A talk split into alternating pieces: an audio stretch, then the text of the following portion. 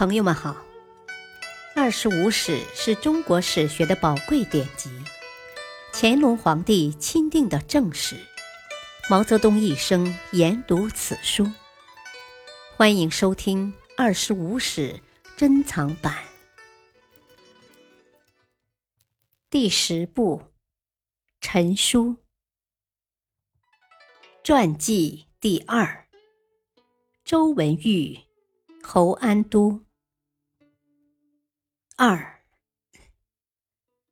在洪安都的配合下，周文玉冲破了徐四辉的阵地，活捉其仪同三司，起伏无劳。健康保卫战，周文玉战功卓著，晋封寿昌县公。太平二年。广州刺史萧伯起兵，以欧阳威为先锋，出南康（今江西赣州），进逼豫章。新吴洞主于孝庆领兵响应。陈霸先令周文玉出兵，抵达豫章时缺少船只，令君主焦僧度抢夺了于孝庆在上饶一带的船只，于豫章修建营寨栅栏。军中缺粮，诸将进言暂退。周文玉不许，派人给周迪送去一封信，信中引周迪为兄弟，恳求送粮援助。即得到粮饷，周文玉伪装退却，遣老弱士兵乘坐旧船顺江南下，烧掉豫章的营寨栅栏。于孝庆得讯大喜。不再设防。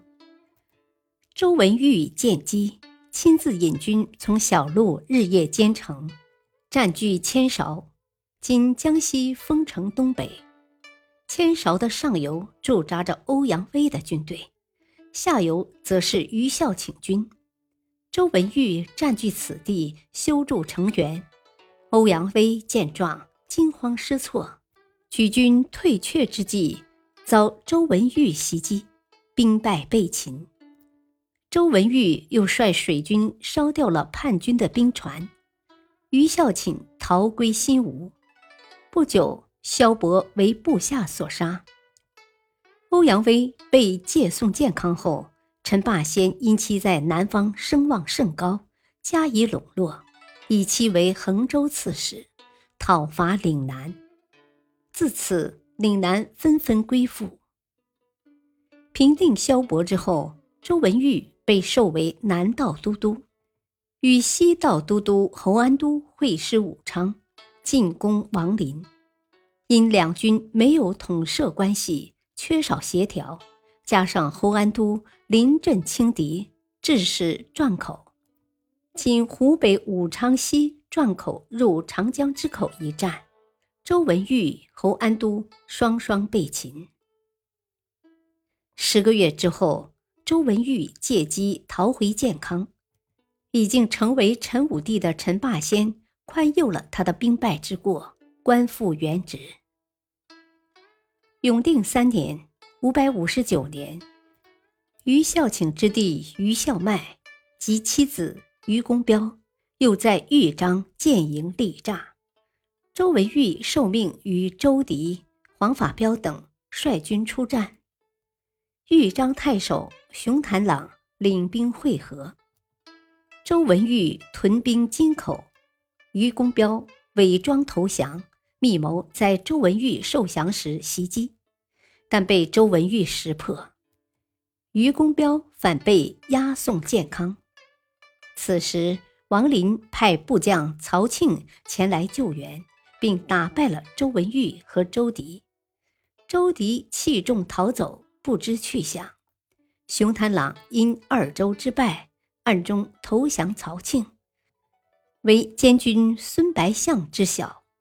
孙白象劝周文玉下手除掉熊贪狼，但周文玉因熊部强大，担心杀掉熊贪狼会引起大乱，未予理会。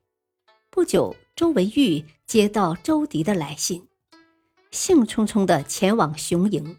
欲请熊坦朗阅读后再议兵事，不料竟被熊贪狼杀害，时年五十一岁。陈武帝陈霸先得此消息，即日举哀，赠谥号忠敏。侯安都，出生公元五百二十年，卒年五百六十三年，字成师，始兴曲江人，今广东韶关南。他的家族为当地土豪，世代雄居乡邑。据专家考证，其家族似为李族。侯安都少时兴趣广泛，好古琴。工书法，善骑射，又能作五言诗。萧子范为始兴内史时，避他为主簿。侯景之乱，天下纷扰，侯安都召集兵甲三千，投依陈霸先，从征建康，立有战功，被梁元帝授为猛烈将军，封富川县令。真阳侯天成元年。公元五百五十五年，陈霸先与王僧辩在费力问题上产生分歧，密谋起事。侯安都参与策划，并率领水军直逼王僧辩据守的石头城。当军队临近建康时，陈霸先有意勒马不进。侯安都以为陈霸先临事犹豫，跑到陈的面前大骂。我们已经造反，事情无可挽回，是生是死必须做出抉择。你迟疑不进，存何居心？如果失败，我们都得死；留在后头，就能免去砍头吗？陈霸先见侯安都反意坚决，大为高兴，令军卒全速前进。石头城北边和山岗高坡相连。城墙不高，侯安都弃舟登岸，手握长刃，让手下兵卒把他抬起来，扔上城墙。众人随他鱼贯而进，一直冲到王僧辩的卧室。王僧辩被杀后，陈霸先拥萧方智为帝，四方反叛。陈霸先东讨义兴太守为宰时，令侯安都驻守台城。王僧辩的外甥徐四仙、徐四辉兄弟在北齐的支持下，联合南豫州刺史任约，领精兵五千，乘虚偷袭建康，占领石头城，进逼台城。侯安都故意示弱，令人关上宫门，藏起旗帜，待天黑，对方麻痹时，突然打开东西侧门，出城冲击。大败敌军，陈霸先回师后，侯安都领水师截断敌方粮道，迫使北齐向梁请和。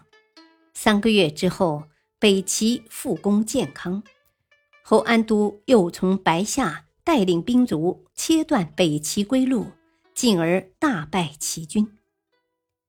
建康形势缓解，但上游的威胁依然存在。太平二年（公元557年），侯安都配合周文玉平灭萧伯起兵后，进抵武昌，讨伐王林。周文玉也从豫章出发，与之配合。由于两军不相统摄，致使部下交争，行动不能协调。当军队进至颍州时，王林部将潘春陀在城里远远地放箭，侯安都见之大怒，指挥士卒包围颍州。颍州尚未攻下，王林的援军已到，双方对峙数日后接战，侯安都大败，与周文玉、程灵喜等被王林擒获。十个月之后，他们抓住了一个机会，逃归建康。感谢收听，下期播讲三，敬请收听，再会。